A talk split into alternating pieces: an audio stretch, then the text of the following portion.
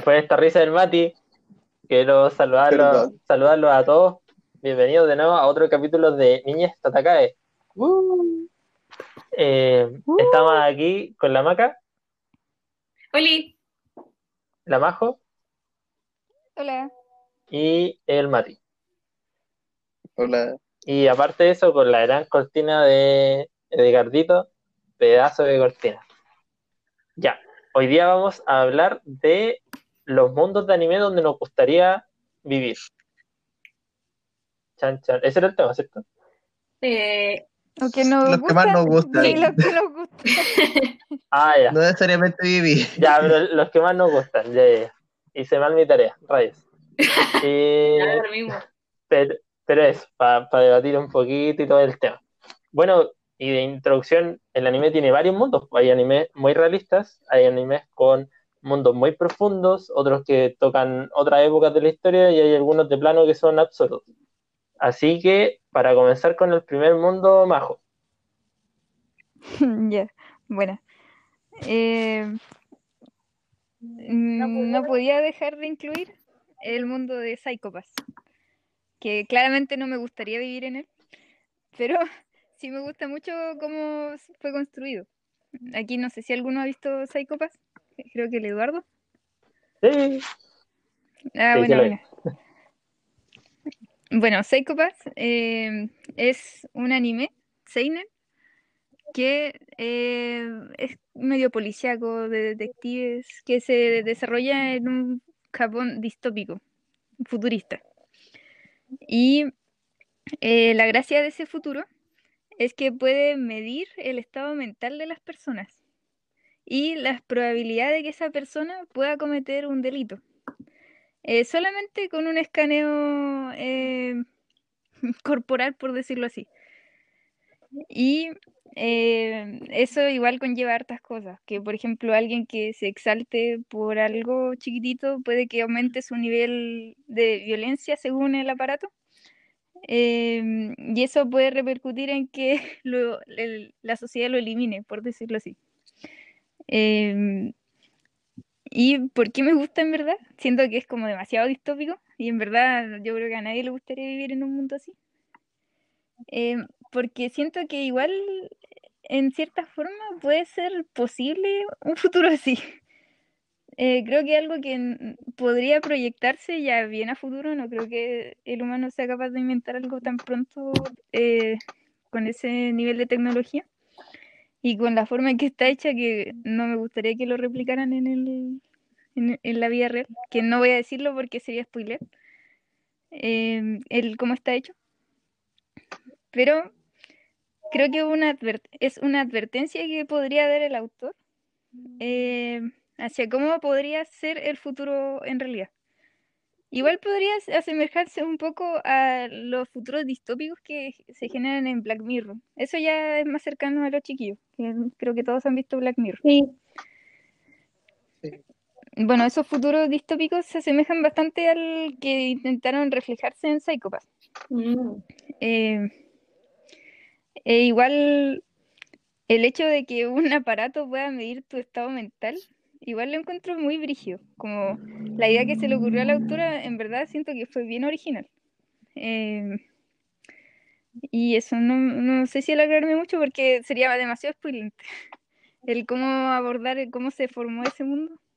Eh, igual lo explican en el manga, en el anime. Eh, así que si alguno lo quiere ver, es una muy buena recomendación y muy buen mundo que analizar. Sí, sí, Eduardo, que también lo vio, ¿tendría alguna opinión? que la segunda temporada no es tan buena. Ah, sí, la primera temporada es magnífica, pero ya la segunda que me guatea. Y las películas hay una que es muy buena.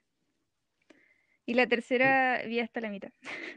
Después No, pero- se, me olvidó, se me olvidó seguirla viendo, no es que la haya dropeado, No. solo que se me olvidó seguirla viendo. Ya, eso es como dropearla. pues. No, que la, la vi en un momento que estaba como... eh, no tenía que ver anime en ese momento. Ay, Como- vaya, sí, suele Tres pasar. examen. No, con- concuerdo completamente con la opinión de la Majo. En realidad, eh, Psycho Pass me, me gusta Caleta porque la, la temática, si lo pensáis bien, como que no es tan, tan novedosa, pero el, el giro en sí no, no había sido visto, según yo, en otros anima- animes previos, entonces como súper novedoso al final.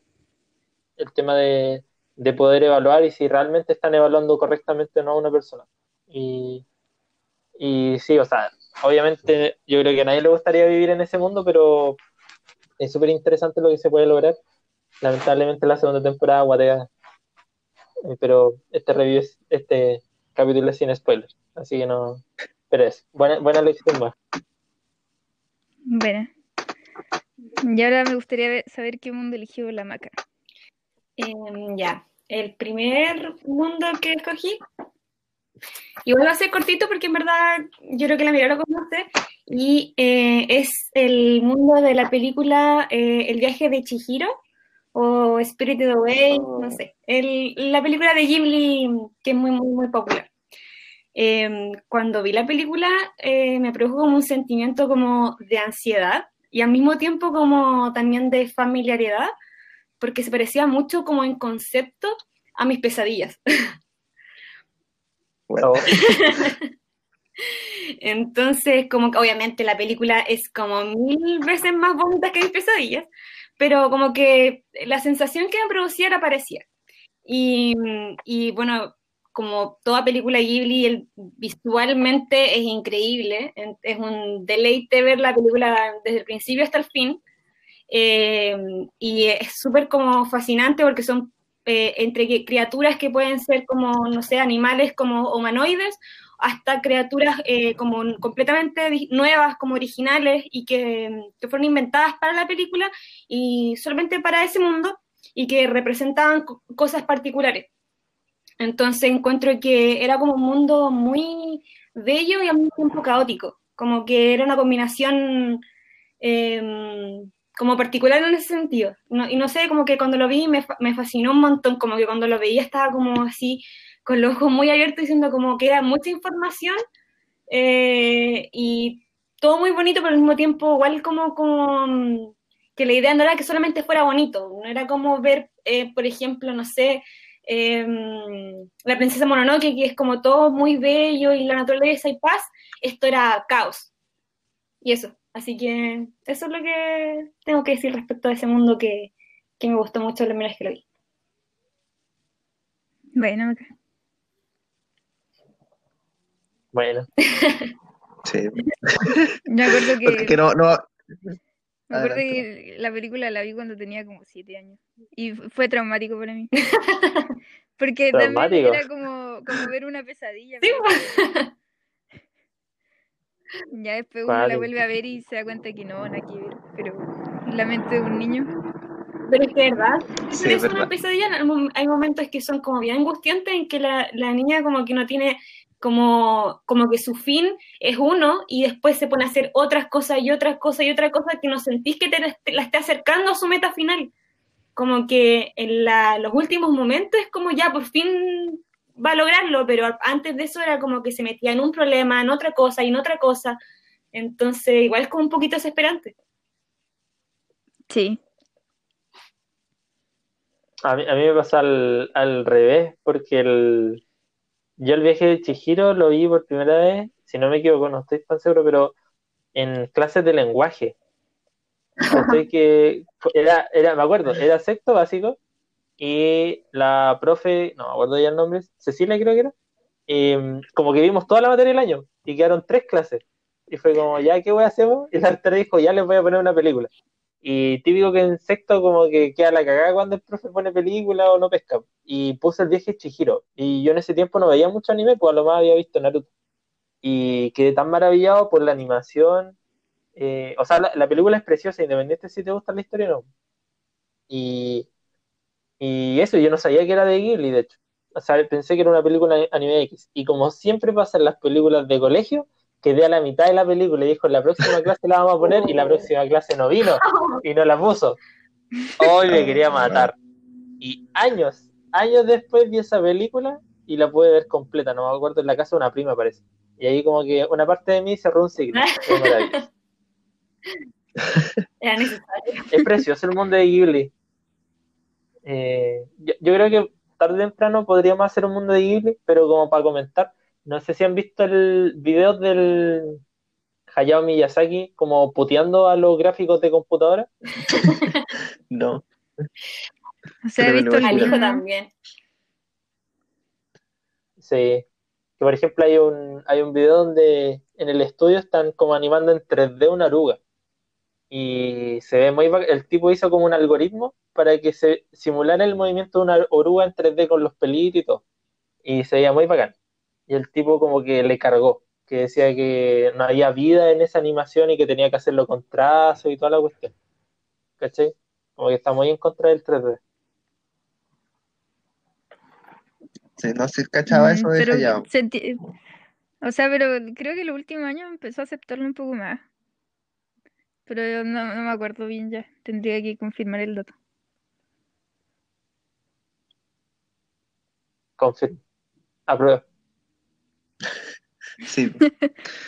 Pero también con el viaje de Chihiro, sinceramente, como que no me acuerdo tanto, porque fue de las primeras películas de Ghibli que vi, igual cuando chico, porque creo que esa llegó a Disney Channel. po. Disney compró los derechos acá en, en Occidente, y creo que la vi en la tele, así como en Disney Channel, cuando estaba colgado el cable, o no sé si colgado, pero tenía cable. De manera legal o no, ya no me acuerdo. Y esto obviamente la vi en latino y todo, pero pero me acuerdo que me gustó harto y siempre la encontré como linda. Pero sí, la parte yo creo que de, de ese monstruo, no, pero cómo se llama ese como ser oscuro que tiene como una mascarita y come, y come, y come. Ah, ya. Ya, pero ese como que igual era como, no sé, como que no sabía bien qué pensar de él, esa es la, la cosa, como que no sé si tenía que darme miedo, si tenía que gustarme, si tenía que, no, no, no sabía qué sentimiento, qué emoción debería expresar ante eso que me estaban mostrando. Yo creo que Después todavía no, ahora. sé. Sí. No sé. Es, buena película. La, la voy a ver de nuevo, de hecho, Es buena. como que ahora me di cuenta que no me acuerdo mucho. Sí, es buena. Y ahí tú, Mati, ¿cuál es tu, el mundo que elegiste? Eh, ya. Yo quería partir con un anime que me sorprendió mucho en su tiempo. Porque no esperaba que me sorprendiera de esa forma y que me envició también mucho, por lo que tuve que ir al manga y terminarlo ahí en el manga. Que, porque puta que está bien hecho esta cosa. Y qué mejor que destacarlo por el mundo que tiene. Y me refiero a Magi, The Labyrinth of Magic. No sé si alguien lo ha visto acá. No. Mm, Pucha. Pero Bueno, lo cacho, cacho de qué se trata. ya, bueno, sí. Sí, en realidad no, no- en realidad no es tan conocido, creo. Y bueno, el principio de todo, como el Génesis, es tremendo spoiler. Y por eso me gusta harto, de hecho, como su mundo. Y la, Maggie nos presenta como un mundo de Medio Oriente, donde hace muchos años aparecieron como unos calabozos de la nada, así como estructuras que aparecieron desde la Tierra, en diferentes partes del planeta.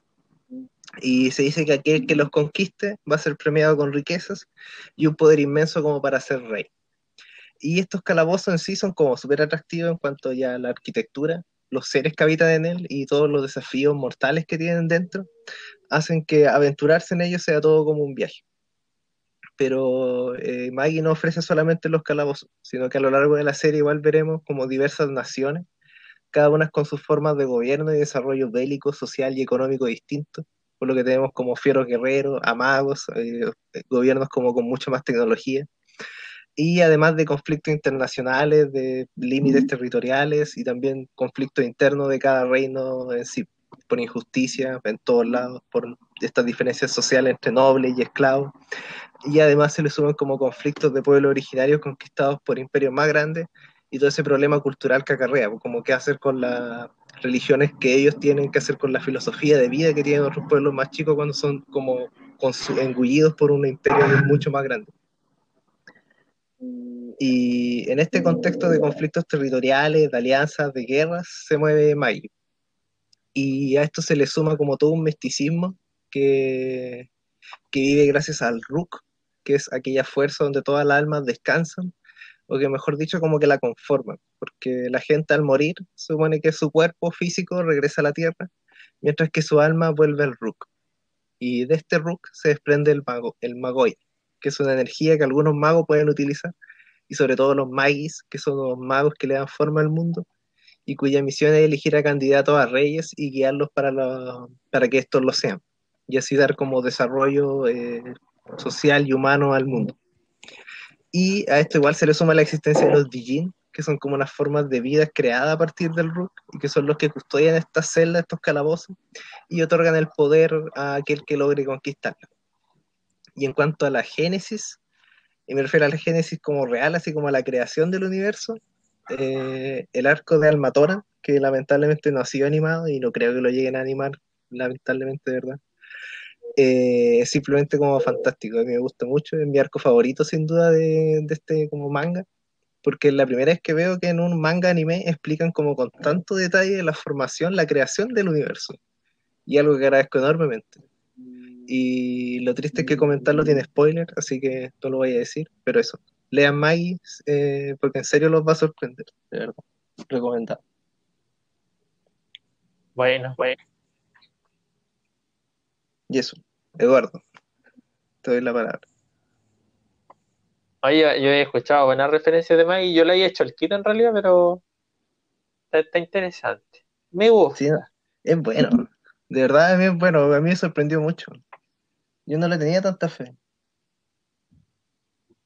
Bueno, eh, yo voy a, voy a decir un mundo, pero pensé que era como, me había equivocado, pensé que eran los mundos para vivir. Así que voy a decir un mundo que me gusta harto, pero que no es para vivir y por tanto no, no he preparado nada. Que salga lo que salga. Y yo creo que acá la, la maca quizás me, me apañe careta. Que voy a mencionar dos mundos que tienen no temáticas iguales, pero sí parecidas. Y eh, el mundo me gusta porque uno de estos animes siento que se presenta súper eh, de una manera súper novedosa o poco, o poco usual. Como me pasa con FLCL o con Tengen Toppa Gurren Lagann quizás. El, el, estilo de este anime es súper, es, es, distinto, ¿no? no es como la animación clásica y el anime es viejo, es súper viejo. Y aún siendo tan viejo se ve súper bien. Siento que ha envejecido súper bien. Y que es Soul Eater. Ah, bueno. Eh, el mundo de Soul Eater. Bueno. Y bueno, asociado a este también el de Aún no existe. Ah, bueno, bueno. Que los dos podrían. Pero, pero Soul Eater destaca por la forma que presenta sí. el mundo. Siento que, que Soul Eater tiene caleta de estilo, mm. así como, a, aparte de la historia y todo, eh, es un estilo muy característico. La, la animación es preciosa. Eh, siento que los personajes están tan bien conceptualizados y tan bien hechos que puede ir mejorando la calidad de animación y no se va a ver esta animación fea, por así decirlo, porque va, va con un estilo propio. Y eh, bueno, para, para que el que no sepa qué es Obliter o Tamachi no Kyome, eh, bueno, es un anime ya viejito, que es como un, es como shonen, podría decirse. Sí. Sí. sí. Eh, bueno, básicamente habla de, eh, a ver, ¿cómo lo puedo explicar? Son unos, a ver, en, en este mundo es, es, como un mundo de, eh, como estilo casi, no es Halloween, pero tiene como temáticas de demonios, es como de Halloween porque aparecen brujas, hay hartas calabazas, hay almas, ¿cachai? Van mezclando como cosas japonesas, pero más, más occidentales, como, como ese estilo. Y el, hay una academia que su director es literalmente la muerte.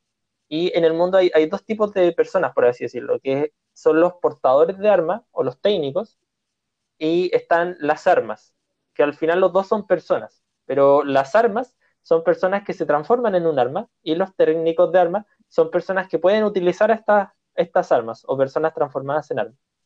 Y el, el tema es que se forman parejas y en esta academia hay grupos de técnicos con su propia alma, que son cada uno un personaje, y la idea es que recolecten 99 almas de criminales de este mundo. Eh, por ejemplo, me acuerdo que estaba Jack el Destripador, en uno de los capítulos aparece, y eh, cuando recolecten 99 almas de un criminal y después una bruja, eh, el, el, arma como que va a evolucionar y la va a poder usar el Shinigami, que es como un honor. Pero el, el mundo es súper encantador, está lleno de detalles. Eh, eh, la temática está súper bien hecha, la música también lo acompaña súper bien y, y, da un estilo único. No quiero decir más cosas, pero el mundo de Soul Little lo encuentro muy bacán y como que uno puede ver, aparte de la temática de la serie, como el mundo. Está muy bien hecho. Y en, en ah, Exorcist, para no extenderme, eh, me gusta Caleta porque siento que combinaron muy bien distintas religiones, que es un, una serie de, de demonios y exorcistas pero tiene una influencia muy notoria de la Iglesia católica o cristiana y a la vez una influencia muy importante de las religiones orientales. Entonces, por ejemplo, hay exorcistas como el, el papá adoptivo del personaje principal, que es un cura, es un cura católico, pues así usa sotanita y usa cruces y agua bendita. Y uno de los compañeros del personaje principal es un monje budista, pues usa como cositas de monje budista. Y también las estructuras, por ejemplo, se parecen a las iglesias de la iglesia ortodoxa, que es de, de los cristianos ortodoxos. Entonces siento que también es un mundo muy rico en, en, muchas referencias distintas y siento que todo eso se complementa bien, al final mostrando el enfrentamiento del mal con el bien. Y siento que esas dos series eh, tienen caleta de estilo. Así que me gusta, me gusta su mundo. Eso. El arte. ¿Qué te, te salió así? ¿No? No, que como que sonó con ese, ese acento. Eh, Me gusta Liniers. quiero decir que sí. Muy, Maca, no sé si de acuerdo algo. con las dos elecciones. De hecho, las dos están en mi lista de menciones honrosas. Eh, por lo mismo que tú dijiste recién, eh, encuentro que el, el de Ao no, Exorcist, como dijiste, está súper bien armado y se complementan bien, como tú dices, las religiones también, pero el de Soul Eater, eh, lo más bacán yo encuentro que es como su originalidad y, y el estilo que tienen, que, que de verdad a mí me, pasa lo mismo, me recuerda un poco como, como un mundo Halloween, pero no Halloween realmente, como que tiene esa, esa vibra, como, como esa onda. Y, Sí. y también eso, porque los personajes eh, son, eh, tienen un estilo de dibujo eh, súper particular y que tú ves un personaje y que obviamente decir, ah, este es de ese anime. Entonces, eh, a, mí, a mí en verdad me, me gusta caleta el mundo igual de Solitaire. Sí. Y la personaje principal se llama a Maga. decirlo, pero eso es lo Así que mejor de todo. Sí, también. Es bueno su. O sea, Siempre me gustó su Sí. lunita. Su luna Ay, me encanta la luna y el sol, la risa del sol y todo. Pero igual, obviamente, yo creo que él tiene en su, en su historia, en su argumento, algunos como, eh, como debilidades, podría decirse. Eh, pero a grandes rasgos, a mí igual como que en general me gusta Galeta y la animación lo encuentro bacán. Pero igual no es como que diga que, que es todo perfecto. como que igual tiene su, su, sus pequeños como ahí que, que, que falla un poquito en algunas cosas, pero en verdad igual es un anime que tiene sus varios años, como dice, y visualmente envejeció bien. La historia tal vez eh, podría hacerse, podría mejorarse, pero, pero en general como que se convirtió creo ya como en un shonen como clásico. Sí. Igual Sí. podríamos comentar en un futuro el, el final. Es un punto álgido. No. Ya. ¿Es que el final del anime o el del manga? Es que ese, ese es el punto, Mateo. Ya, sí, ahora Ya, entiendo pero este la Yo no leo el manga, así que no sé. No, no. Eh, Algún día. oye, la, ya Majo, dale tu, se- tu segundo mundo. Dale, Maca. Ya. Ya el segundo punto que me gusta y que en verdad me gusta porque sí me gustaría vivir en él. eh, no es tanto porque sea complejo ni nada, sino porque lo encuentro entretenido. Es el de Full Metal. En guerra, ¿no? Eh, No. no, full, Full Metal en posguerra. Ah, Bueno, sin spoiler, eh, el mundo básicamente se, se desarrolla en- como a principios de los 1900 y en este mundo existe la alquimia, que la alquimia en verdad es una de las como técnicas eh, más avanzadas de la época. Y como dice su nombre, alquimia es porque usa elementos para crear cosas. Y estos elementos son creados a base de, de, de estudios de las personas. Pero no solamente estudios, la persona igual tiene que tener ciertas habilidades para poder, a través de los estudios que realiza, eh, crear, eh, generar alquimia.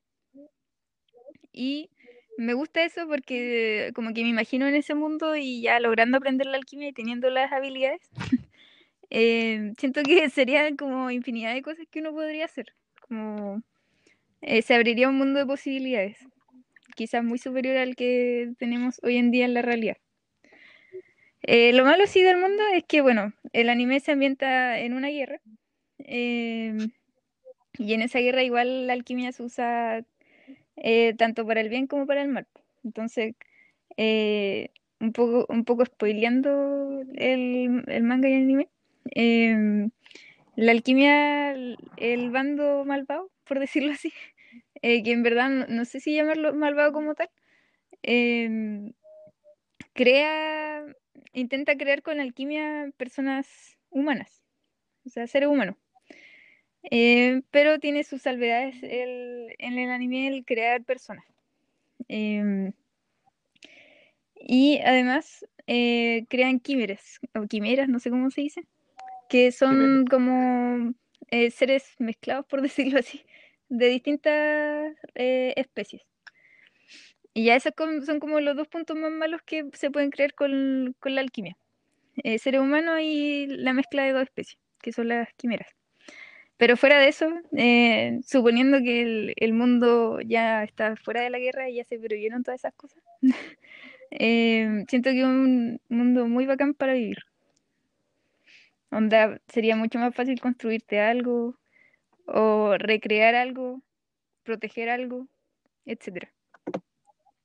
Y bueno, además, con- recomendar mucho Full Metal, que creo que aquí no le hemos hecho honor como se merece. Eh, véanlo, muy bueno. Y eso. Full Metal está en mi, en, en mi mención honrosa.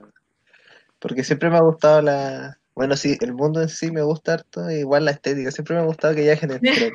Por alguna razón me gusta mucho que viajen en tren. sí. Es como de las cosas Ah, que más sí. me gusta de Full Metal, que viajen en tren. Y lo que sí, como en realidad eso no, no es que sea malo la hora, pero sí siento que el mundo de Full Metal da para mucho más, eso sí. Porque igual la serie se, se ambienta como en un espacio del continente, en el país, en Amestri, ¿no? Pero igual Claro. te deja ver de que en, el- en las otras partes del mundo igual hay cosas, igual hay desarrollo de alquimia, pero distinto, como lo es en, en los chink, que lo desarrollan como distinta a la alquimia que tienen ellos. Y lo más probable es que igual tienen, no sé, pues, otros continentes y, otro, y otras culturas. Entonces siento que a eso se le puede haber sacado como mucho más jugo, quizás. Como que me gustaría ver un spin-off, no sé, algo que me ampliara aún más ese mundo. Pero no, Fullmetal es, bueno. otro es país con Sí, otro desarrollo de la alquimia. es Sí, eso es verdad. Que, eh, como les comenté, el- la alquimia se estudia. Entonces, en cada país o continente, eh, eh, como quieran verlo, eh, la alquimia se estudia de otra forma. Entonces, la forma en que estudias la alquimia crea eh, distintos usos que le puedes dar. Entonces, ahí está lo que decía el Mati, que en una región que se muestra en el anime, eh, la alquimia la usan, por ejemplo, como tipo medicinal. En cambio, en otras partes la usan como para crear cosas, cosas así. Y sí, tiene razón el Mati que podrían haberle sacado mucho más potencial. Sí. Pero el, el anime se enfocó mucho más en el desarrollo de Sí. personaje, entonces tampoco es que haya Sí, sido no, no, sí, no es un punto negativo, pero como que me hubiera gustado ver más. Eso es la. Me gustaría ver un spin-off, por ejemplo, no sé si habrá como un equivalente latinoamericano de, de Full Metal, así como una América, pero en Full Ay, qué Metal. Como que a veces me pegó Sí, esa sería bola. bacán. Sí, se- sería interesante verlo. Podría mandarle un correo a la. No, está trabajando en otro manga. Que de hecho creo que salió en anime, Ah. o va a salir en el anime, no me acuerdo. De la. Ay, no me acuerdo cómo se llama la, la autora. Pero. Pero sé que está trabajando, tiene otro trabajo. Ah, ya, Mm. ya, casi. Sí. ¿Y tú, Maca? ¿Cuál es tu Ya, mi segundo mundo es de un anime que creo que ninguno de ustedes ha visto, pero que necesitaba hablar de, este anime en algún punto, igual no encontraba cuándo hacerlo y este fue el momento perfecto. Que es el anime Jibaku Shonen Hanako-kun. Ya, este anime eh, lo vi en emisión a principios de este año. Yo pensé que había sido el año pasado, pero como el tiempo ha estado tan extraño este año, en verdad fue como en enero que lo empecé, que lo vi en emisión. Em, y ahí me encantó, completamente. Em, la historia es súper buena, no voy a ahondar mucho en eso. Es como de género supernatural, no sé cómo más decirlo, y también colegio, pero es que ese género school no, no entiendo. pero supone que también lo es. Ya. Y, en verdad la historia como que tiene harto misterio, cosas supernaturales, eh, bien entretenido y tiene sus momentos como harta comedia, pero momentos que son como un poco más oscuros, que tú estás viendo como que hay cosas más escondidas debajo de esa como cosa que parece como tierna, pero al mismo tiempo tiene otras cosas más, más, más, de, más de fondo. Eh, también, bueno, tiene un ending muy bueno que me gustó mucho, que es bastante triste, pero es muy bonita la canción. Eh, y hace tiempo que era, como les decía, este anime. Pero ya, en cuanto al, al mundo, la historia transcurre prácticamente toda en el colegio, o sea, en, por eso yo creo que colegio, school, escuela, porque mm, en verdad em, la, la, mm, en ningún momento salen de ahí como que cuando la personaje principal sea a su casa, obviamente pasa el día siguiente y la muestran muy poco en otros lugares. Es más que nada el, el, el mundo se desarrolla en el colegio. Y, Em, aquí lo, eh, como la base de todo es que eh, se encuentran lo que se llaman siete misterios en esta escuela y que son como eh, siete como seres que son alimentados como por rumores de la escuela, como que hablan de que, no sé, el principal es, la historia de, no sé si cachan como el de la típica, no sé si el de Harry Potter, la llorona del baño. Ya, en ah. Japón se llama Hanako. Sí. Eh, esa, ese ser, eh, como espíritu que está en los baños y que llora y todo. Y que supone que se le pueden pedir como deseos, pero hay que dar algo a cambio. Como que tiene un mito que en verdad no, no han dado mucho más, pero que sé que eh, su nombre ya es Hanako. pero aquí en, este, en cambio, en realidad no es una niña, sino que es un niño. Em, y la cosa es que eh, se basa en la primera interacción y después de la protagonista con este ser y que después la, la une a este nuevo mundo de seres sobrenaturales que están en toda la, la, escuela, que no son solamente los siete misterios, sino que igual hay otros seres, pero como que em, los que te va presentando es como va conociendo los siete misterios y sus historias detrás, porque los siete misterios eh, fueron personas en algún momento. Em, bueno, y en verdad eh, yo me fui completamente, en verdad, mis elecciones como por la parte igual bastante visual, porque el diseño es súper original y es súper bonito. Es como una estética también muy como Halloween kawaii. Es como eso es lo que puedo como definirlo.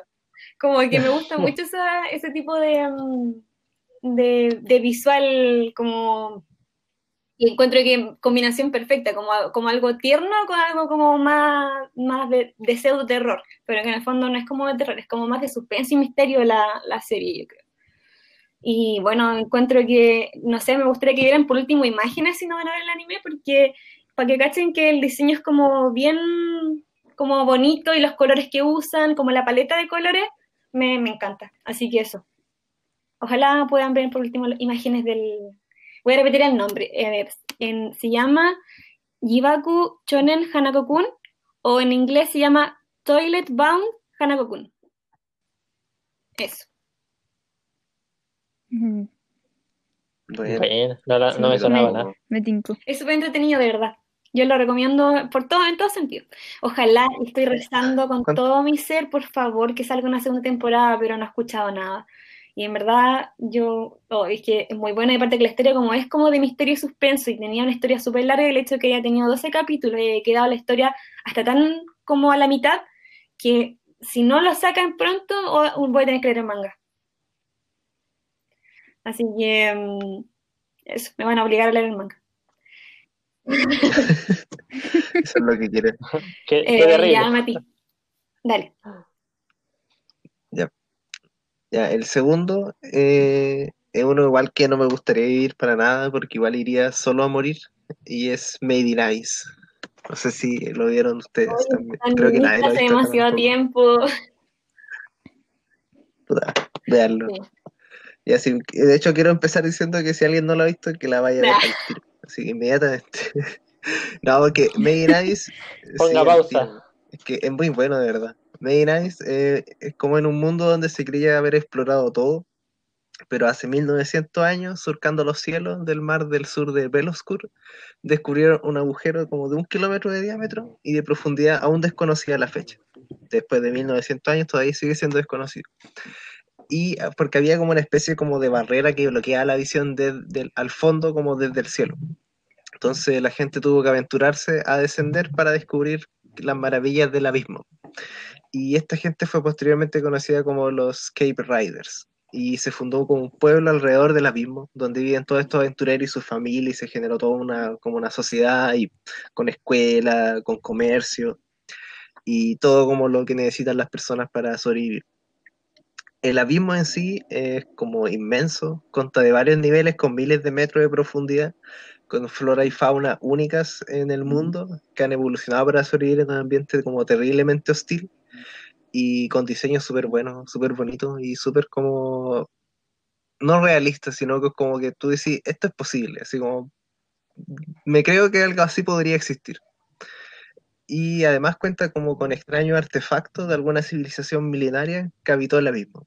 Artículos que desafían como toda lógica a veces. Y todos estos tesoros se venden súper bien afuera. Entonces los Cape Raiders buscan esto y después se comercializan en el exterior. Y mientras que en el pueblo se crían como nuevas generaciones de exploradores en la escuela.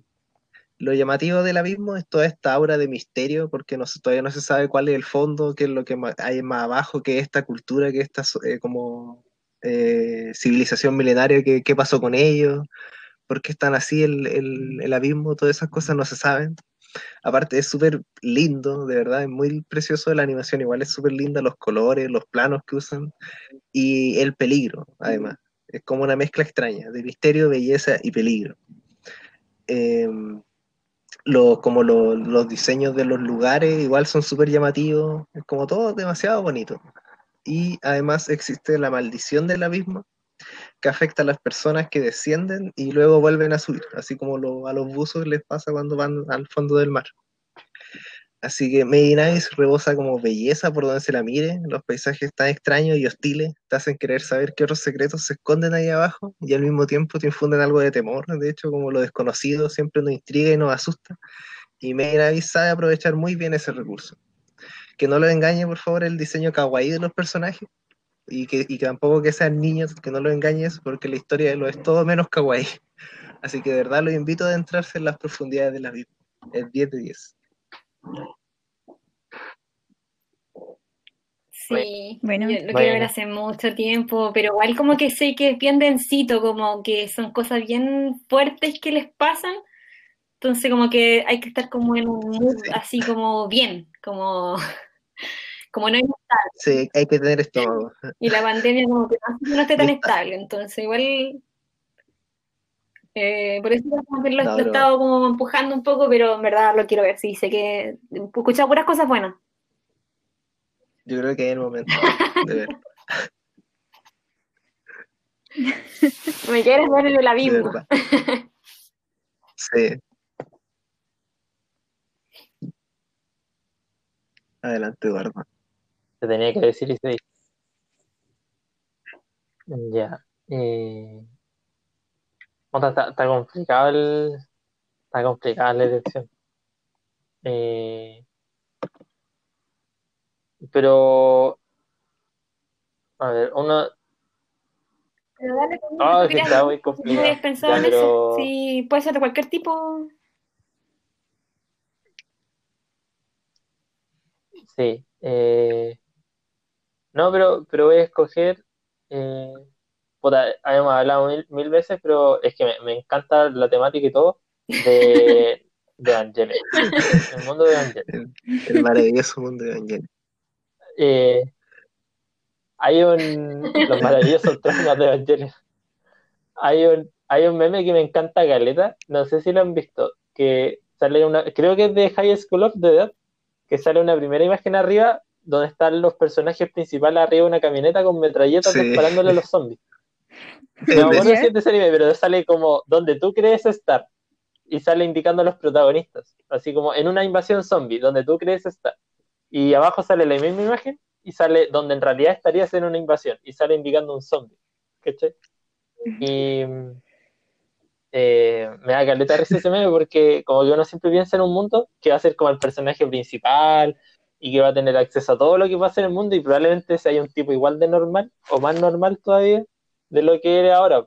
Pero el mundo de Evangelion, eh, y ahí obviamente si yo estuviera en el mundo de Evangelion probablemente sería un niño que esté en el colegio o en la U y que si hay un ataque de un ángel me caería una piedra gigante encima o estaría en esos refugios de gente refugiada. Cagado de susto.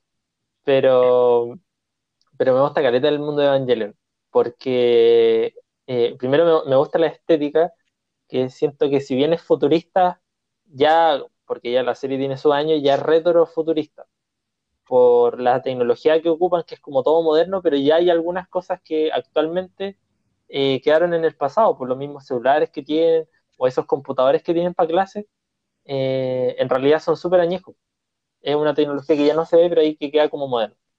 Eh, me, gusta la estética de la ciudad, esa ciudad fortificada que es Tokio 3, que cuando llega un ángel puede bajar al subterráneo y que invertir, eh, con el domo, donde está eh, la base de NER. Me gusta el diseño de Los Ángeles, siento que, siento que el, mensaje que entregan de, de Los Ángeles que van en sucesivas con todo ese trasfondo religioso de lo que significa un ángel y de lo que significa la venida de los ángeles, que al final son mensajeros de algo que va a venir a posterior. Eh, y, por otro lado, el, aspecto que tienen todas las cosas, eh, no sé, pero me gusta la estética en general de, de Evangelion. Me gusta también que el mundo esté destruido. Me gusta esa, esa visión que hubo una catástrofe de que ya no tienen más eh, estaciones de año, que es como un verano eterno, y que se nota caleta en la serie y en la psicología de los personajes y, en las conversaciones de vacíos que tienen, igual lo, tocan recurrente. Por ejemplo, que el mar sea estéril y esté muerto, eh, y sea de un color rojo. Siento que toda esa significancia, todos esos detallitos que tiene Evangelion, me gustan caleta. Eh, y tiene unas tomas preciosas. Por ejemplo, cuando está no, no quiero dar spoilers, pero está la, la zorra máxima, está la, la pura caga y aparece alguien regando una sandía.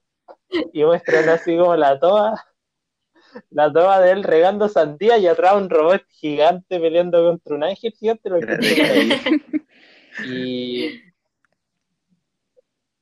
no, me, me gusta Caleta el, el mundo de Angelo, los robots, y, y, y, eso lo comenté con la Majo, Majo, lo comenté contigo el otro día. Sí, conmigo que, Evangelion fue una revolución, entre otras cosas, porque los japoneses, a ver, para Japón, los robots son como su deporte nacional. De hecho, están haciendo un Gundam gigante de tamaño real, para el que no lo sepa.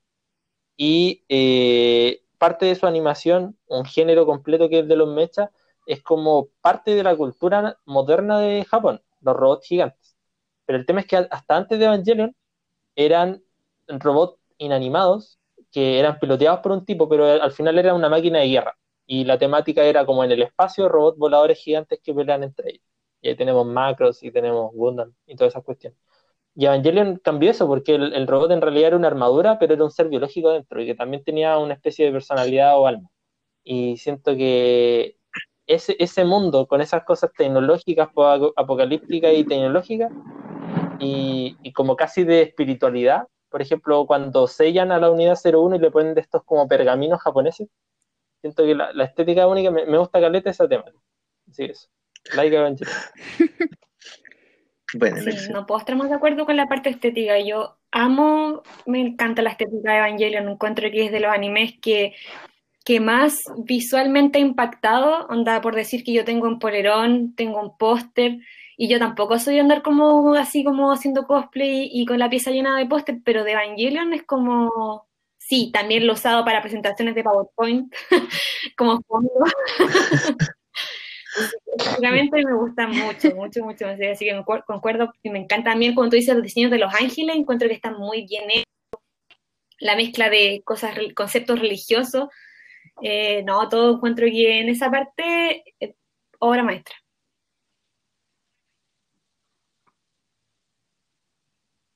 Es muy bacana Sí. Lo que sí, el mar es rojo, pero en la Sí, la en el antiguo no. Sí. Así que ahí- ahí te Ah, verdad, perdón, perdón. Perdón, perdón. Que lo, lo último que vi fue la Rewild, por eso me Sí, no, sí, la- a ver. Sí, no, y creo que contigo igual lo hablaba la- algún día en alguna conversación de pasillo, de que con Evangelion pasa de que uno no se acuerda bien si estas cosas pasaron en el anime o en la Rewild, porque como que ya está todo tan Sí. mezclado. que a veces uno no identifica bien las sí. cosas. Sí. Sí, eso es verdad. Las escenas de tren del Shin- de Shinji también son muy bacanas. Con el bajo presupuesto hicieron Sí, maravillas. Las escenas también Sí. Ah. a la cama. Oye, yo disfruté la última Sí. también con el También. personal stereo. Linkin Park de fondo. Mirando el techo. Sí. ¿A quién le, a quién le toca Sí. ahora? A la, a la Majo. Póngale Majo. Mm, ya. De en verdad, la, la que viene no, nunca me decidí. Como que el- las que mencioné eran sí o sí que iba a mencionar, pero eh, las otras eh, voy a mencionarlas todas. Y después de mencionarlas todas, las que pensé en, en algún momento, ahí voy a elegir. A ver lo que salga. Ya. eh, un mundo que me gusta mucho eh, es el de Boku no Hero, porque me gusta el- la temática de que la gente tenga superpoderes. Eh, otro mundo que me gusta mucho es el de Naruto. Siento que es un mundo muy bien desarrollado. Quizás ya sí pueden criticar todo de que en Naruto en un momento como que ya empezaron a alargarlo por alargar, pero hay que destacarle eh, al mangaka el tremendo mundo Sí. que creó. Eh, otro mundo que quizá aquí ya hay discordia, no, no sé si, si lo haya. eh, me gusta el de Sao. Siento que me gusta mundo de, de realidad virtual, de que, de que pueda ponerme algo en la cabeza y, y pueda sentir las cosas eh, en, en un mundo aparte. Otro mundo que me gusta mucho, el de Beastars. Ah, bueno. Eh, obviamente, no para vivir así, pero ni siquiera, ni siquiera sé si me, me, me- me complemento con algún animal en, en especial. Pero sí me gusta mucho eh, cómo, cómo aborda las distintas temáticas del, de la- del ser humano a través de animales. Y también la misma temática de los animales, el hecho de que vivan carnívoros con herbívoros. Eh, eso. No he leído el manga, así que no puedo opinar mucho más al respecto. Eh, también me gusta mucho uno, creo que nunca lo he mencionado aquí, eh, que es de un anime de fantasía. Bueno, se hizo manga, es un manga primero, que ni siquiera sé si lo logré pronunciar bien porque lo vi una vez y de ahí lo olvidé. Y como que me acordé cuando hice este ejercicio de los mundos, que es el de Mahou Tsukai no Yome. No sé si alguno lo cacha. Me ah, suena. No. Mahou Ah. Tsukai no Yome. me Ya lo encontré, a ver, espérate. ¡Ah! sí Lo cacho. No lo he visto, Majo. sí cacho. Bueno, el, el anime en sí no es tan Ah, entretenido, porque no, no lo vi. según yo no, no desarrollaron muy bien a los personajes, como que tenían mucho potencial. Pero el mundo del anime es magnífico, así, muy, muy bonito. Eh, siento que igual me gustaría vivir ese mundo. Eh, ahí si lo ven, yo creo que eh, sí, una- uno de los puntos fuertes que tiene como si quieren verlo es de hecho el mundo. Y también la animación, que es muy bonita. Son como dos puntos muy destacables. Junto con la animación bonita, destacable, eh, Violet, claramente, que no me gustaría vivir en su mundo, pero sí como animación sí, muy bonito. Y ya para ir cerrando, el- los de Digimon y Pokémon. Yo creo que más el de Pokémon. que me gusta el hecho de que, de que haya seres como animales que uno pueda convivir con ellos y que sean tus amigos y puedas, puedas como eso, hacerte Pelear. Esclavizarlo. Y No, no. para-. No, no Hacer es que se pelear. Ahí como que el, omitiría. No. Pero no, no el hecho de esclavizarlos, sino como el hecho de que pueda ser amigo de ellos. Y ya de todo esto, mm, ah, no sé si mencioné el de, eh, el, el de Cowboy Bebop, lo No. mencioné o no, ya no me acuerdo. Bueno, ese también que el, bueno, estoy pagando la deuda, ya estoy por terminarlo y es, mm, es de culto, así. Eh, igual es como un futuro no tan distópico, medio distópico, eh, que ya la Tierra está como súper destruida y, y los seres humanos viven en otros planetas. Igual es interesante ver cómo se desarrolla desde la, desde la época en que hicieron este anime, como la proyección a futuro que tenían. Em, y no puedo dejar de mencionar eh, casi todas las películas de. Ghibli, que el- eh, ahí no, no pude como encasillar una sola porque todas me gustan, entonces eh, todos sus mundos son bonitos. No, no tengo un- uno en particular que como que te diría, sí, este es como un mundo muy bacán. Todos son muy bacanes. Y ahora sí, yo creo que me quedaría como para mencionarlo y recomendarlo sí o sí, el de Beastars. Que eh, trata de, bueno, yo no conocía el concepto de Como que lo, lo conocí después de, de ver ese anime. Como yo decía, ¿y qué furro? Y fue como, ah, anime de animalitos. Eh, a grosso modo. Y bueno, eh, eh, en verdad es un, un anime, un mundo en el que los animales conviven en sí como si fuesen una sociedad de humanos, pero en, en animales. Entonces tienen todas las problemáticas que tienen los humanos, pero siendo animales. Y a eso sumándole el hecho de sus instintos, que son sus deseos, que son- en verdad son muy diferentes a los de un ser humano.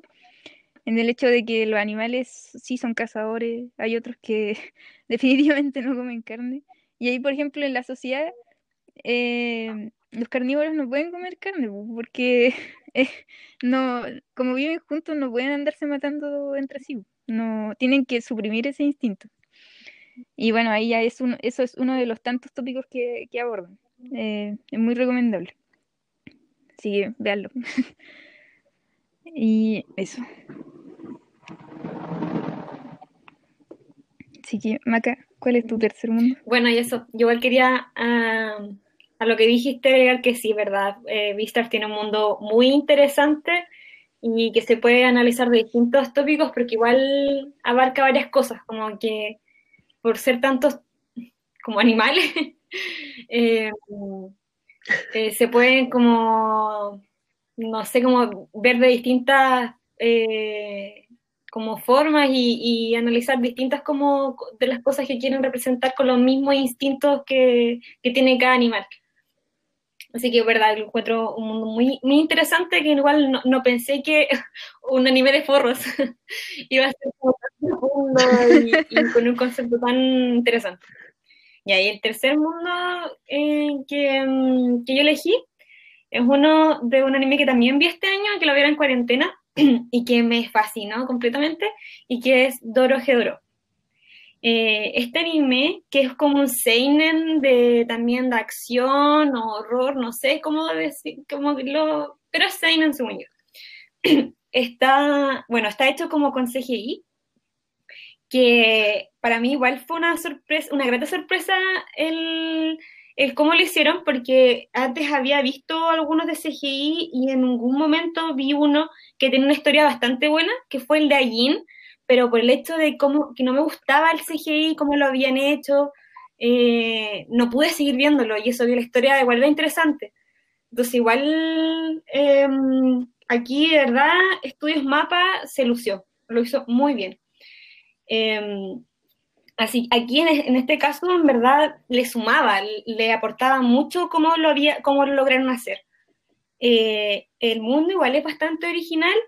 Se, en realidad hay dos mundos en el, en el universo de Doro Gedoro que están como que están paralelos porque se sabe siempre la existencia del otro, pero en realidad están separados porque supone que las personas que viven en uno de los mundos no pueden ir hacia el otro, eh, hacia el otro mundo. Y el uno es el mundo como de los humanos y el otro es el mundo de los brujos. Eh, obviamente ya los humanos no tienen poderes ni nada y los brujos son los que sí tienen poder. Entonces cada uno vive como en sus sociedades distintas y en verdad, más que nada, los que pueden cruzar estas portales son los de los brujos al, al mundo humano y están como en un, como en un conflicto entre ellos. Em, se persiguen y se matan entre ellos cuando tienen la oportunidad. Em, bueno, la cosa es como les mencionaba, los mundos son súper originales y son entre ellos bastante distintos.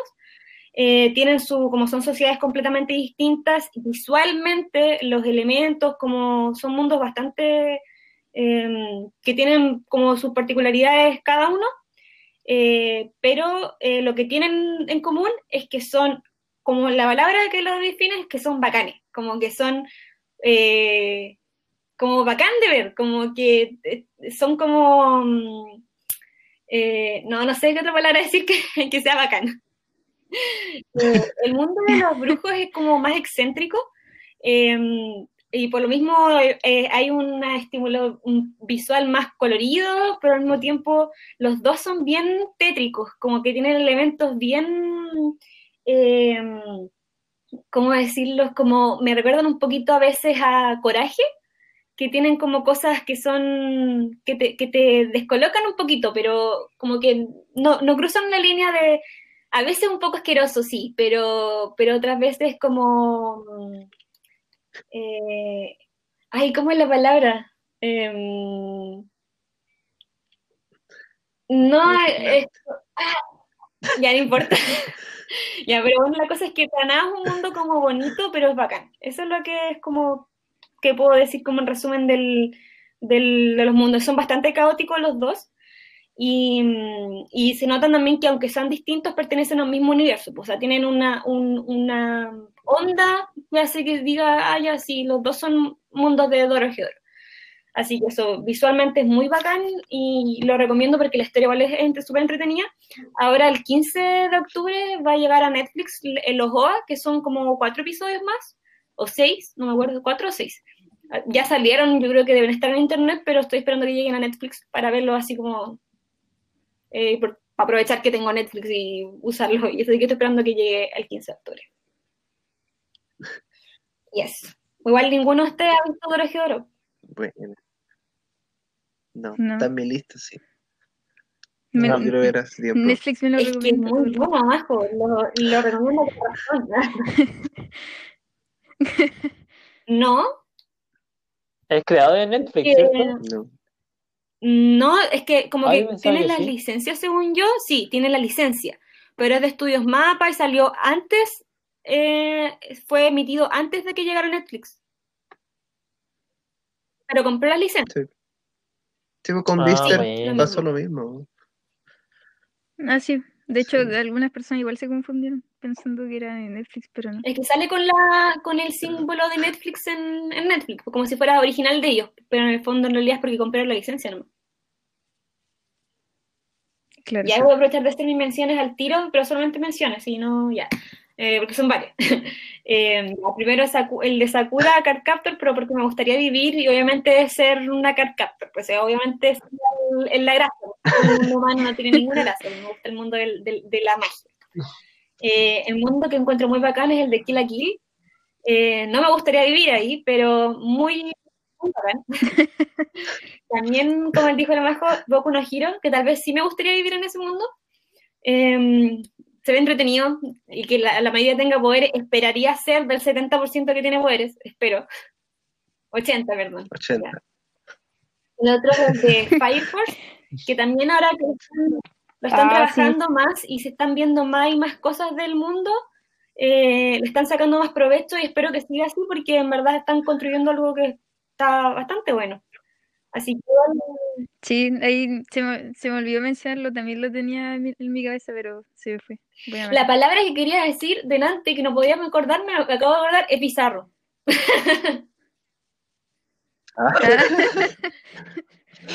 Ah, sí, ahí Ya, sí.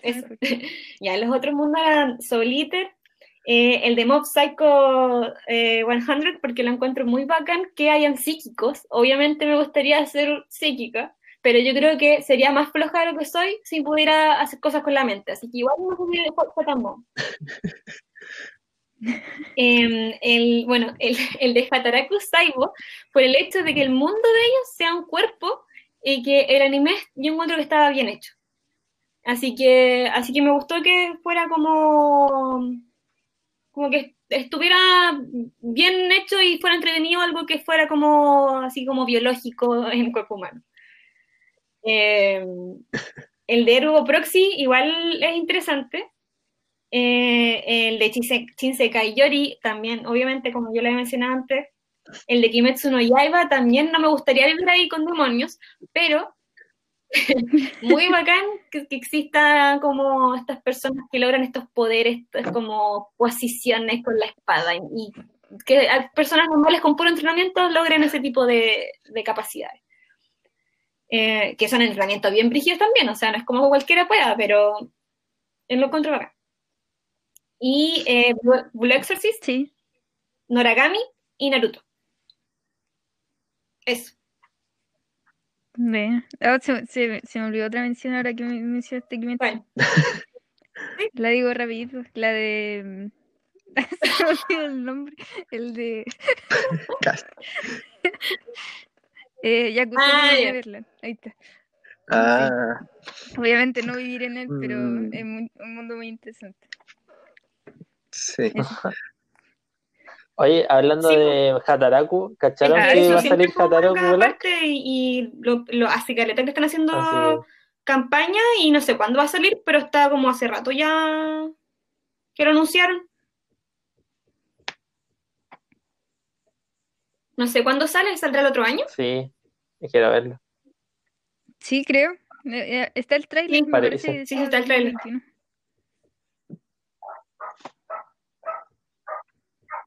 Y- igual encontré un poco burdo que ahora sea un niño Claro, y que la glóbulo que- blanco sea una niña. O sea, no encuentro que esté mal, pero fue como, ¿qué podemos hacer? Cambiamos el sexo a los personajes. Eh, O sea, no, no es que sea malo, pero me dio como risa. Fue como, hagámoslo diferente, ya que ahora sea un niño y una niña. Sí, cada darle variedad a la cosa. Supongo. Yo no he visto ningún, yo no he visto nada de eso, pero supongo que está bien. Apruebo. Apruebo. Ya, Mati. Bueno, ya. Bueno, yo creo que todos saben de qué voy a hablar. Sí, sí lo sabemos. Lo, siento, ta, pero ya no puedo ta, evitarlo. Ya, ustedes saben que, No puedo que hablando de su mundo y su narrativa, que me parecen igual como extraordinarias, tenemos un planeta lleno de mar, como con numerosas y diversas islas, y el planeta está dividido en planetas redondos, por si acaso.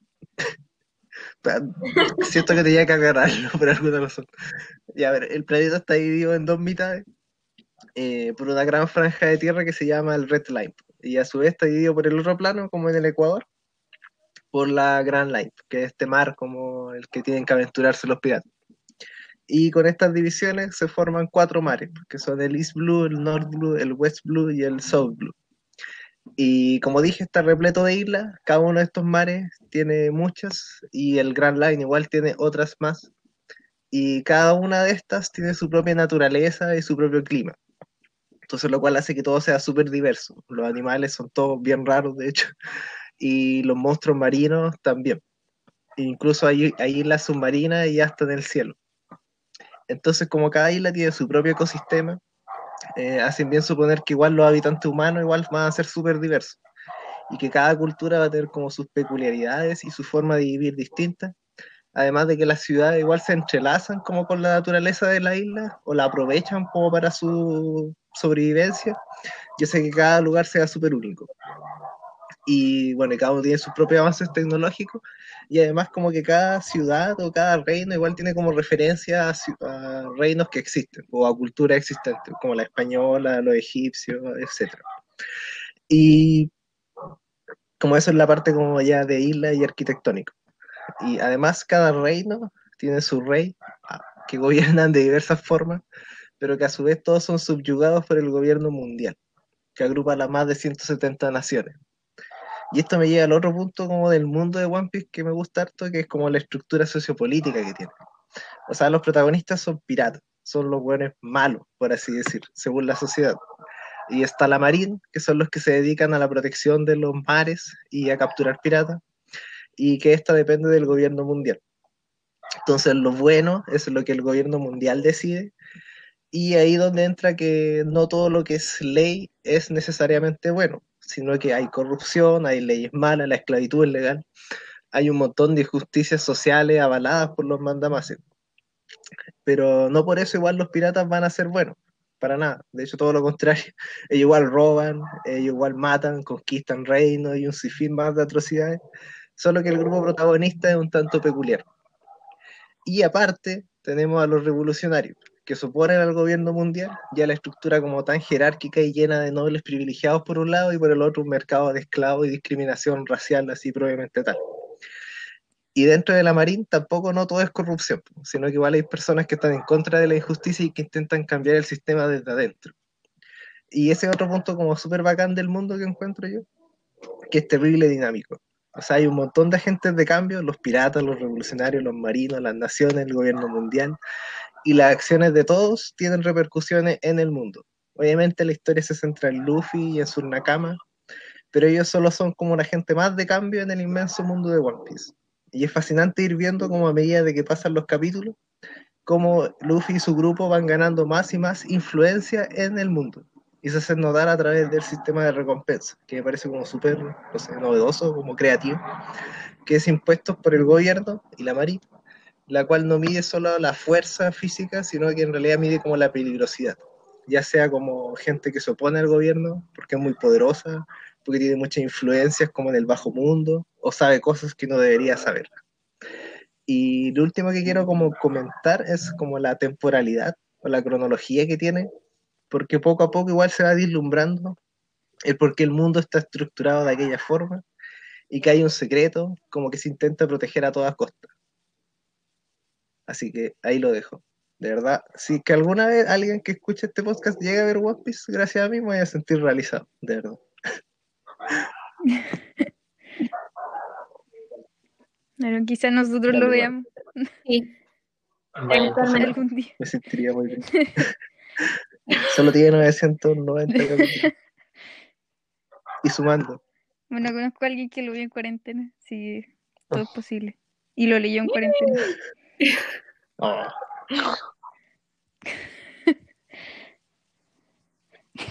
sí, el mismísimo.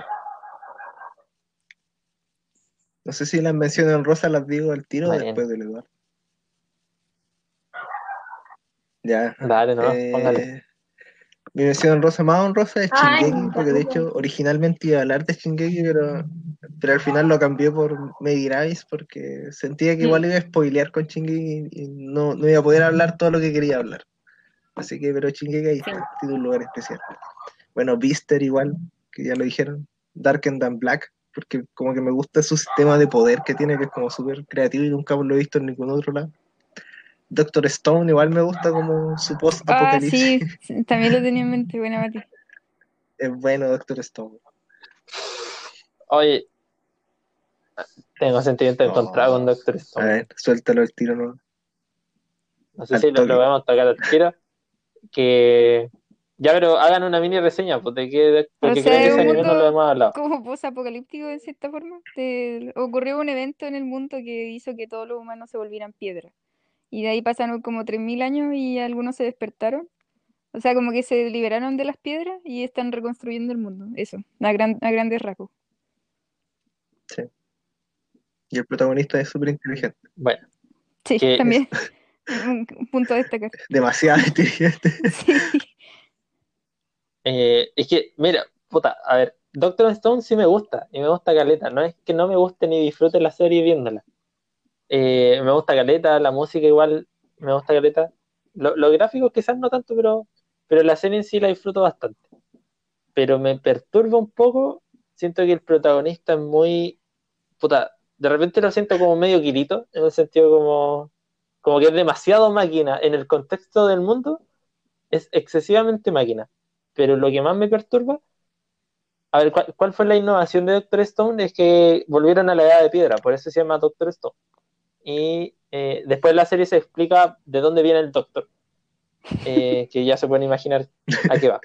Pero el, el tema es que, que parte sin nada de tecnología y eh, la serie de a poco va- van juntándose gente, van encontrando minerales, estructuras básicas y van haciendo cosas más complejas. La idea, al final lo que quiere Senku, que es el personaje re- principal, es restaurar la la- humanidad. eso, Entonces acelera la evolución de la humanidad. Sí. Claro, o sea, pa- pasar por todas las edades hasta tener de nuevo la, la, la sociedad que teníamos.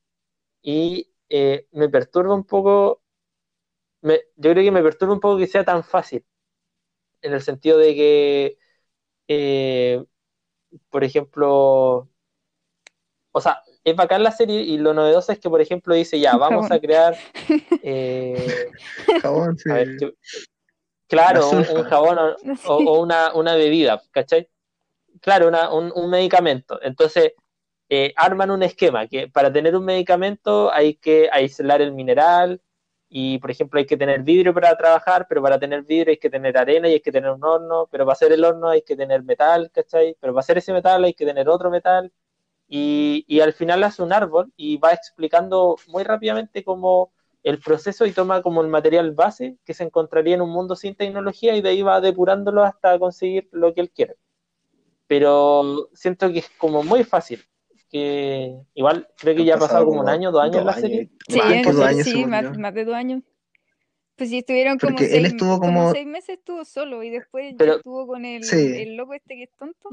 Y de ellos dos también estuvieron caleta de meses solo. Sí, Sí, Bueno, no tan solo, estuvieron con el otro, con el antagonista. Ah.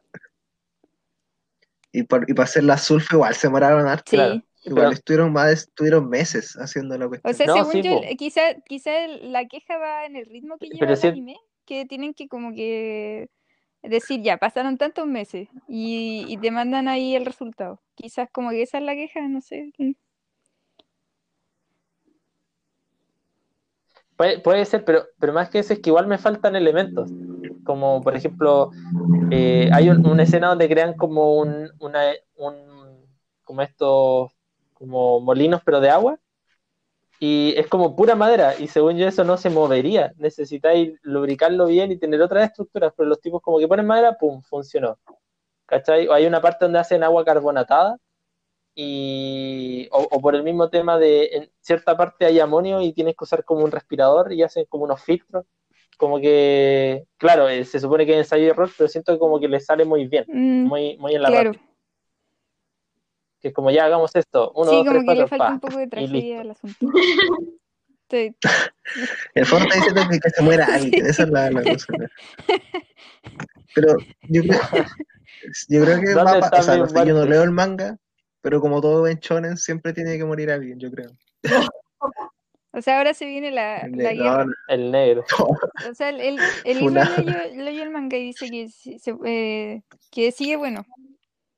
Al nivel que tiene la historia. Quizás sigue, quizás tu queja per- persista, no sé. Pero Sí. yo creo que sí. sí, puede ser. sí, si, no, si no digo que sea malo pero siento que es como como que me hubiera gustado que fuera un poco más realista en el Ah. término de las construcciones que hace siento que es como un, un poco idealizado como ya tomamos Sí, tal es tal que elemento igual, pa según yo, si fuera tal muy realista, obviamente Senku no existiría, obviamente. Claro. Porque Senku es demasiado Bueno, inteligente no, para no, existir. no estarían vivos comenzando Es No, es muy querido o sea, también Senko, eso es lo otro que me pasa. Sí, puede ser un poco Caristu, pero según yo no es tanto, porque igual se equivoca más de una vez y lo hace, así como, y se equivocó, no le salió como quería. Por ejemplo, cuando ve la estrella y se da cuenta que en realidad no estaba calculando como si hubieran pasado 3.000 años, por eso no le calzaba la cuestión del como su brújula interna, o no, o como se- pero Senko igual se equivoca en cosas. Pero Claro. igual, igual me da risa eso, así como estoy mil años atrapado, contaré todos los segundos para saber qué hora es. O sea, igual es un sí, sí, Quizás en la vida real alguien sí lo haga. Sí, pero es Senko. Es que según yo, eh, es el protagonista que necesita. O sea, no podéis poner a. Siento que otro protagonista no hubiera funcionado en Doctor Stone. Sí, Porque yo creo que al final el mensaje del autor o lo que Mm. él quería plasmar era eso, por como la ciencia, como la tecnología se desarrolla como a tiempo, eh, como de carrera, súper rápido. para llegar a lo actual. O sea, teniendo el conocimiento, pero no las herramientas. pues, ¿Qué tan rápido se puede desarrollar? Sí, No, claro, sí, sí, sí, en eso no, no tengo quejas. Sí, lo único es que a mí me gustó, me hubiera gustado que fuera como un poquito más, no, no, no tan fantasioso, dentro de lo realista que es. está bien. Sí. Sí, le, le falta. Pero, Ay, no, no, no pidan eso porque después se mueren personajes que ustedes no quieren que se mueran y después andan llorando. No, creo que me, que me ¿Cómo por spoileaste. Me Ah. Como. No, no te spoileé. Yo no sé nada de Doctor Stone, de verdad. Ah, no, no, ni me, me, me refería a otro eh, manga. No, pero ya, Ah, ya, ya, ya, ya, ya, ya caché con Oh. Porque de hecho un mundo que ustedes dijeron que quieren vivir ahí y yo creo que no les gustaría vivir ahí con lo que está pasando ahora. Sigamos, sigamos. Pero ya, la, la otra mención honrosa, bueno, era Full Metal, obviamente. Eh, Ghost in the Shell, porque, ¿saben? Me gusta la ciencia ficción y la distopía. Eh, Kurokami, que es un anime basado en un manga. Es un poco antiguo, sí, es bueno. Y me gustaba el concepto que tenía que aplicaban como los doppelganger. Creo que no era si eran los doppelganger. Pero ya, voy a resumirlo súper corto porque me estoy pasando, pero la cosa es que cada persona, como que existían tres iguales. Ah, ya, ya. Y como que había uno que tenía más suerte que el resto. Como que la suerte era un 100% y se dividía entre los tres. pues. Entonces uno tenía como un 60%, el otro, eh, el otro 40, no, el otro 35 y el otro un 5, una cuestión así. Era súper desigual.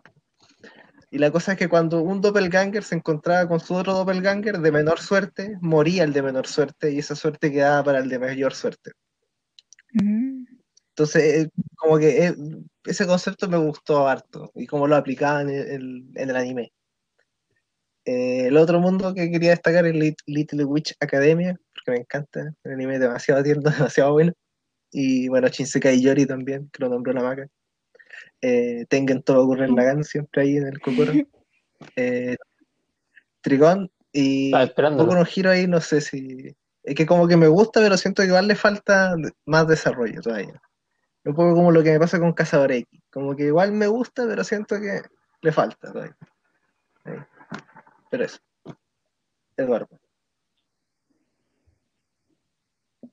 No, pero viejo, Ah, el, sí, el arco no, de las pero quimeras. En el mundo en sí siento que igual le falta algo. Como que, como que todavía, es- por ejemplo, el sistema de NEN del poder siento que está demasiado bien desarrollado, quizás demasiado bien. Eh, como todo ese sistema de poder que tiene, siento que es demasiado bien hecho. Pero lo del mundo como que todavía no, como que me falta algo, como lo de las, lo de la asociación de cazadores con las personas normales, New York City, no sé, la araña, los, los asesinos, como los Soldic. Como que siento que algo falta en el mundo, como que siento que hay como cosas a veces, así como hay asesinos, hay cazadores, hay, hay un pueblo desolado, así como donde viven los de mala calaña. Eh, está este loco, el, ¿cómo es que se llama? El que se encontró con Gon, pero no sale en el anime. El que, el que fue una, una, una araña, el que fue una Eh, hormiga quimera, que tuvo una vida miserable y le pegaba el papá. Ya, eso no. Ah, ya, ya. No, no, sí te. Es que, es que según yo, por ejemplo, con Full Metal, Full Metal igual, o sea, Full Metal, eh, One Piece igual se trata de Sí. exploración, pues, de descubrir el mundo. Y, y Hunter X es como eventos, Claro, como vamos a tal torre, vamos a tal hormiga. Ya, pero, sí, no, pero quizás no. X fuera más largo. Eh, o bueno, si yo- Togashi trabajara, quizás sería, quizás nos explicarían más cosas. ese es el tema. Sí, lo de One Piece yo lo digo, pero igual son cosas que se trabajaron en 500 capítulos y más. O sea, hay cosas que todavía se están revelando ahora en 900, en 900 y tanto. Cambio, X igual cuánto lleva 300 y algo el manga y tiene un hiatus de hace 3 años, 4 años, 2 años, no me acuerdo. Estoy jugando ahí un Dragon manga Quest. guaguito. Eh, de más. Eh, yo voy a hablar de, bueno, todos yo creo que ya saben de qué serie voy a hablar.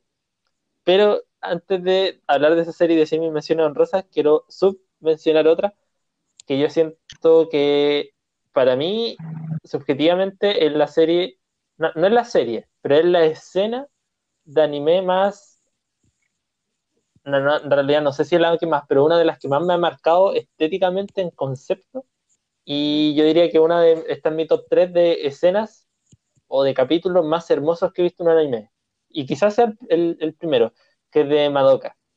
Siento que Madoka, a diferencia de Soul Eater, que tiene un estilo característico, Madoka tiene un estilo único. Eh, la- siento que toda la temática combina demasiado bien con, con el tema de las brujas y que la, la forma gráfica de representar el mundo de las brujas a mí me encanta. Eso, así que Madoka Mágica ahí, top one. Y, pero eh, el mundo que me gustaría vivir y que encuentro acá en el de Pokémon. Siendo que Pokémon, Pokémon es terriblemente plano, el personaje es terriblemente plano y las historias son terriblemente planas, pero igual tienen ese efecto Kirito que cuando no están los principales, como que aparece Kirito. la verdadera magia de la serie. Eh, no sé si cachan, hay uno, hay, hay unos OVAs de Pokémon, por ejemplo, que se enfoca como en los personajes de los juegos, de los Ah. videojuegos, que aparecen como personajes en los OVAs, o, o en historias alternas. Y eh, o también entre las temporadas de Pokémon siempre hay como eh, algunos capítulos como de transición y muestran otra historia y ahí es donde más se luce según yo la el, el mundo de Pokémon que si uno lo piensa, claro, es para niños y todo lo que quieran, pero lleva tantos años al aire y tiene tantas cosas que en realidad es un mundo vasto, gigante. Eh, tiene muchas regiones que inicialmente se basaban en regiones de Japón, sobre todo Yoto, que es literalmente una región basada en Japón pero después de de eso se fue extendiendo a otros lugares. Por ejemplo, tenemos Galar, que es la última región que salió, que está basado como en Inglaterra.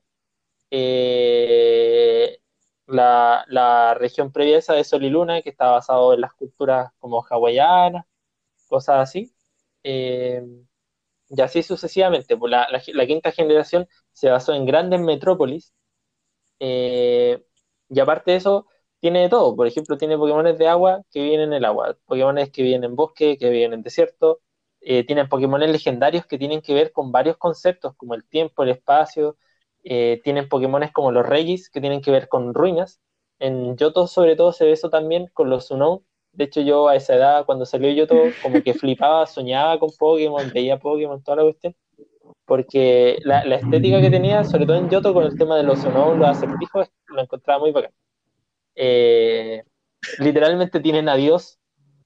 Literalmente tienen a Dios. Eh, y siento que Pokémon ha sido tan grande todo lo que existe que es un mundo bacán. Que tú, independiente de no ser un personaje principal, que por ejemplo te podría pasar en Evangelion o en, en hasta incluso, por ejemplo, en, en Boku no Hero, que tú podrías estar en ese porcentaje de gente que no tiene poderes o gente que tiene poderes de la vida diaria, como por ejemplo la mamá de Deku o, o los personajes secundarios que no son poderes para entonces en realidad vive una vida normal, pero tienes poderes.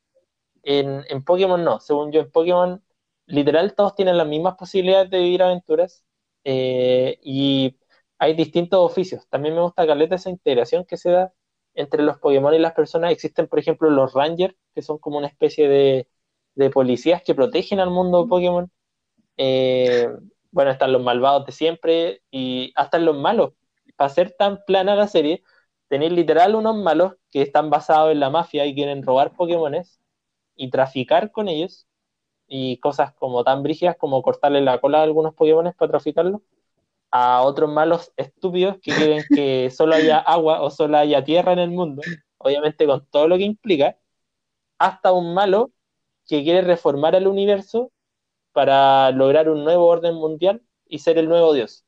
Entonces, claro, tú lo veis como una serie para cabros chicos, pero si empezáis a ver de verdad el, el lore de Pokémon, da para todo. Y literalmente hay para todo. Bueno. Así que eso. Igual a mí me gusta la importancia que le toman como a los animales del mundo. Siento que es de destacar. Ya, O sea, ya igual lo esclavizan a veces, pero Pero a los animales, a los Pokémon. sí, a los Pokémon. Porque igual hay animales, ¿o no? Que yo me acuerdo de los capítulos cuando lo veía en la tele, que Jaime Memes una vez estaban comiendo pescado. O era como comiéndose un. un ah, ¿Cómo que se llaman estos? Que saltan. Magicar. Magic ¿O hay, o hay animales o no? es, es un punto súper controvertido. Es un punto súper controvertido. Pero según yo, ahora ya no. Pero no, no, nunca lo han querido tocar porque si hay animales, significa que hay animales, como que Pokémon pierde la magia. Pero si no hay animales, significa que se comen a los Pokémon. Por ejemplo, en los capítulos iniciales, en un capítulo decían que querían ir a Francia, siendo que Pokémon vive en su propio mundo, ¿cachai? Entonces son, son como cosas de, como vacíos de guion, más Pero que en los juegos, existan por no ejemplo, lo, en lo oficial, bueno. eh, no, no hay mención a eso. Creo que hay una, una o dos como de animales, pero según yo no. Como que Ah. en realidad no, no habrían animales. Hamburguesas Los de soya. Pokémon que Todo comen las soya. Vaya, vaya. Porque comida. Y eso básicamente. Y mi mención es honrosa, bueno, Madoka, como lo dije, que es preciosa. Eh, y ya la mayoría lo ha dicho. Eh, más que nada, por ejemplo, eh, to- todas las que dijeron Oh, con verdad. 10, me gusta Caleta igual. Eh, que es como- Aunque ahí sí, ahí sí sería Sí. completamente secundario y según yo esclavizado, pero con 10. Bueno, el GoProxy, como mencionó la maca, eh, eh, FLCL, me gusta también su estilo, Shingeki, por supuesto. Em, y eso, eso es más que nada, como que el resto ya todos lo hemos mencionado, así que Está. eso. Yes. Me parece. Se tenía que decir y sí. Sí. Y eso sería, yo creo que ya estaríamos llegando al Eh, final. No sí, sé si la alguien próxima semana vamos a hablar a sobre hablar la nuestros semana. antagonistas favoritos. Sea villano o solamente antagonista, pero el malulo. Ah.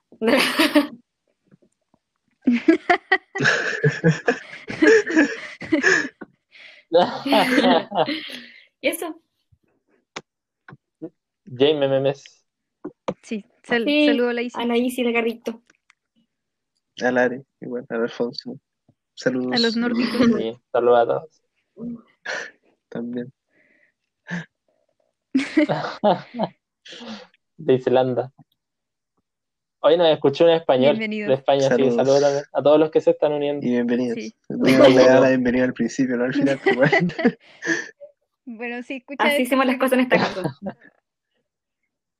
Ya, Sí. Que estén bien. Nos Adiós. escuchamos ahí. Chao. Chao. eso sería. Chao a todos.